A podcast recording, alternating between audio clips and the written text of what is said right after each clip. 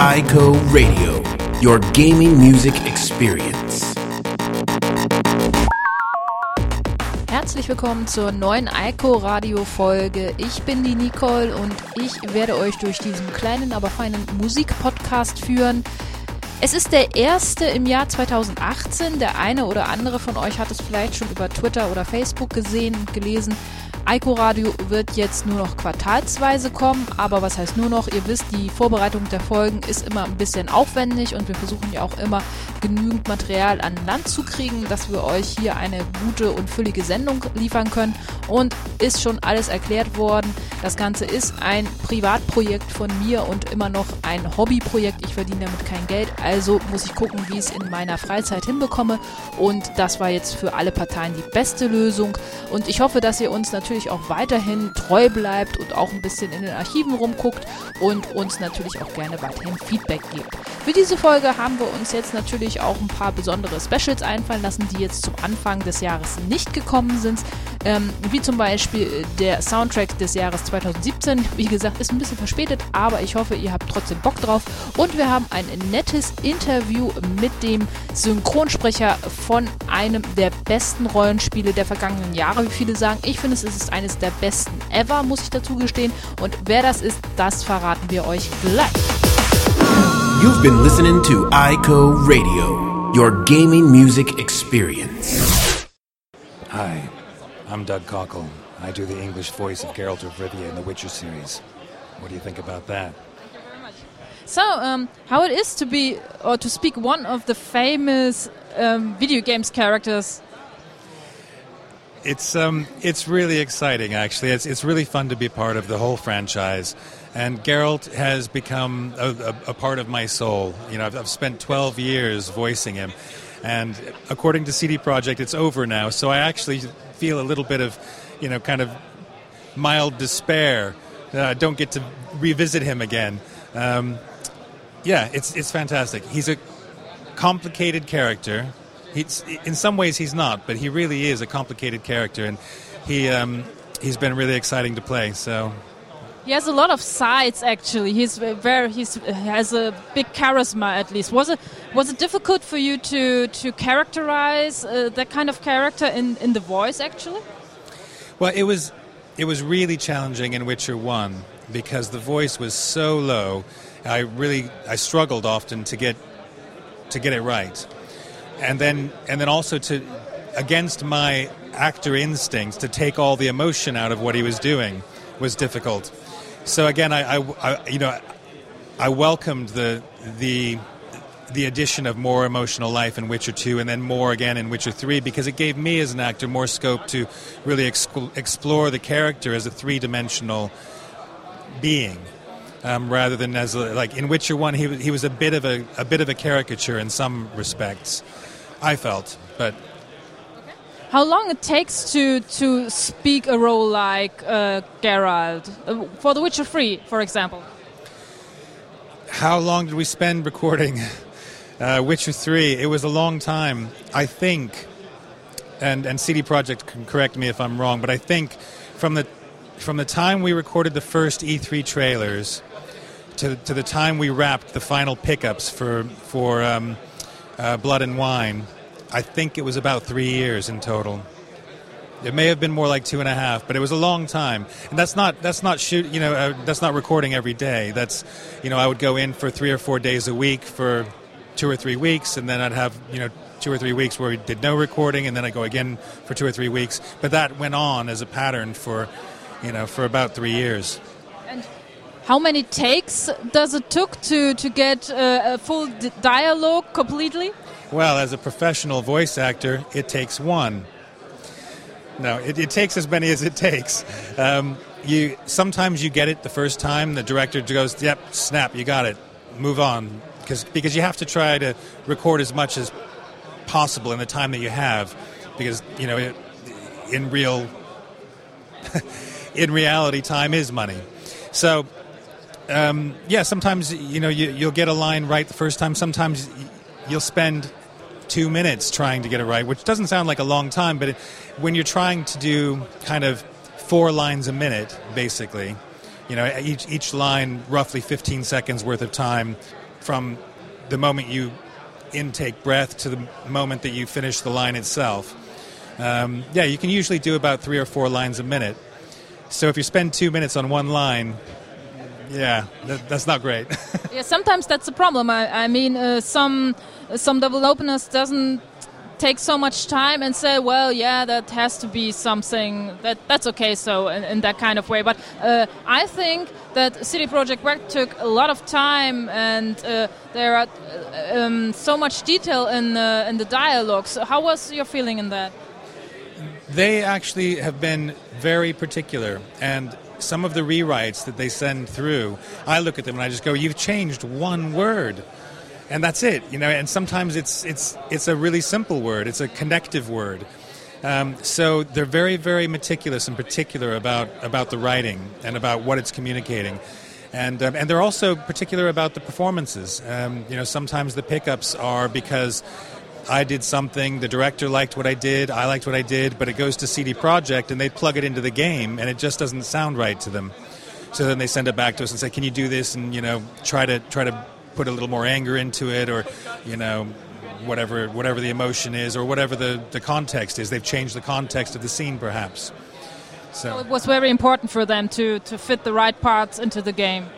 Absolutely, they they were they.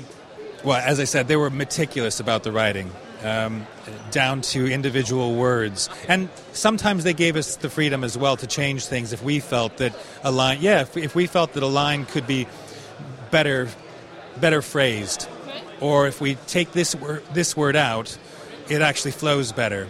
And then we'd check with them, and they go, okay, yeah, yeah, make that change. It's very rare uh, sometimes, right? I mean, I, th- I think it depends. It depends. Uh, you know, I th- often with younger developers, um, they're more they, they they're, they're more they want to hold everything close to their chest and they want to they want to do what they've done.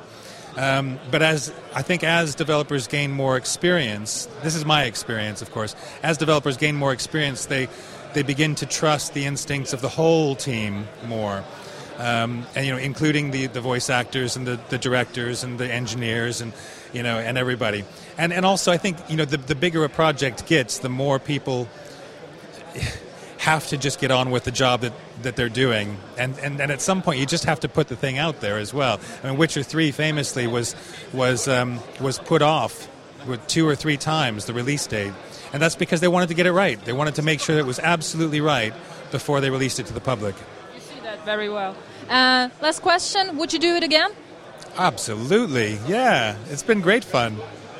Thank you very much.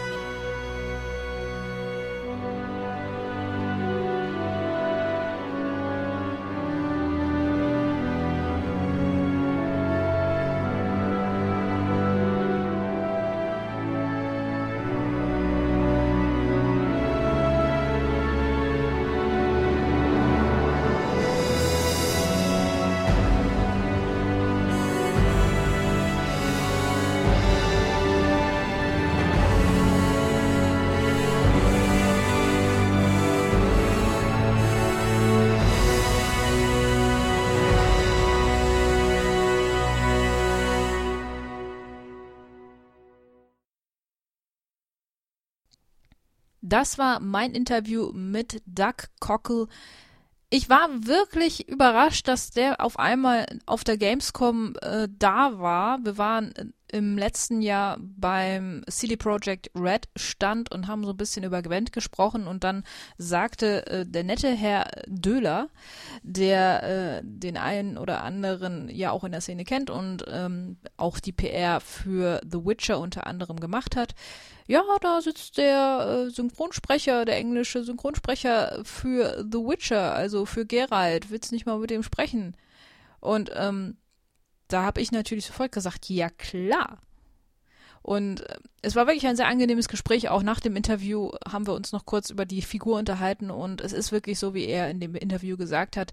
Die Figur ist so komplex, auf der anderen Seite aber dann auch wieder relativ einfach gestrickt und da auch diesen, ähm, ich sag jetzt mal, dieses Gleichgewicht immer wieder hinzubekommen, auch was die charakterische Darstellung in der Stimme angeht, das ist schon wirklich großartig und ich hoffe, vielleicht ist es nicht der letzte The Witcher Teil geworden, zumindest was die Bücher angeht, gibt es ja noch massenweise Material und wie wir ja gehört haben, der Mr. Cockle hätte durchaus noch Lust weiterzumachen.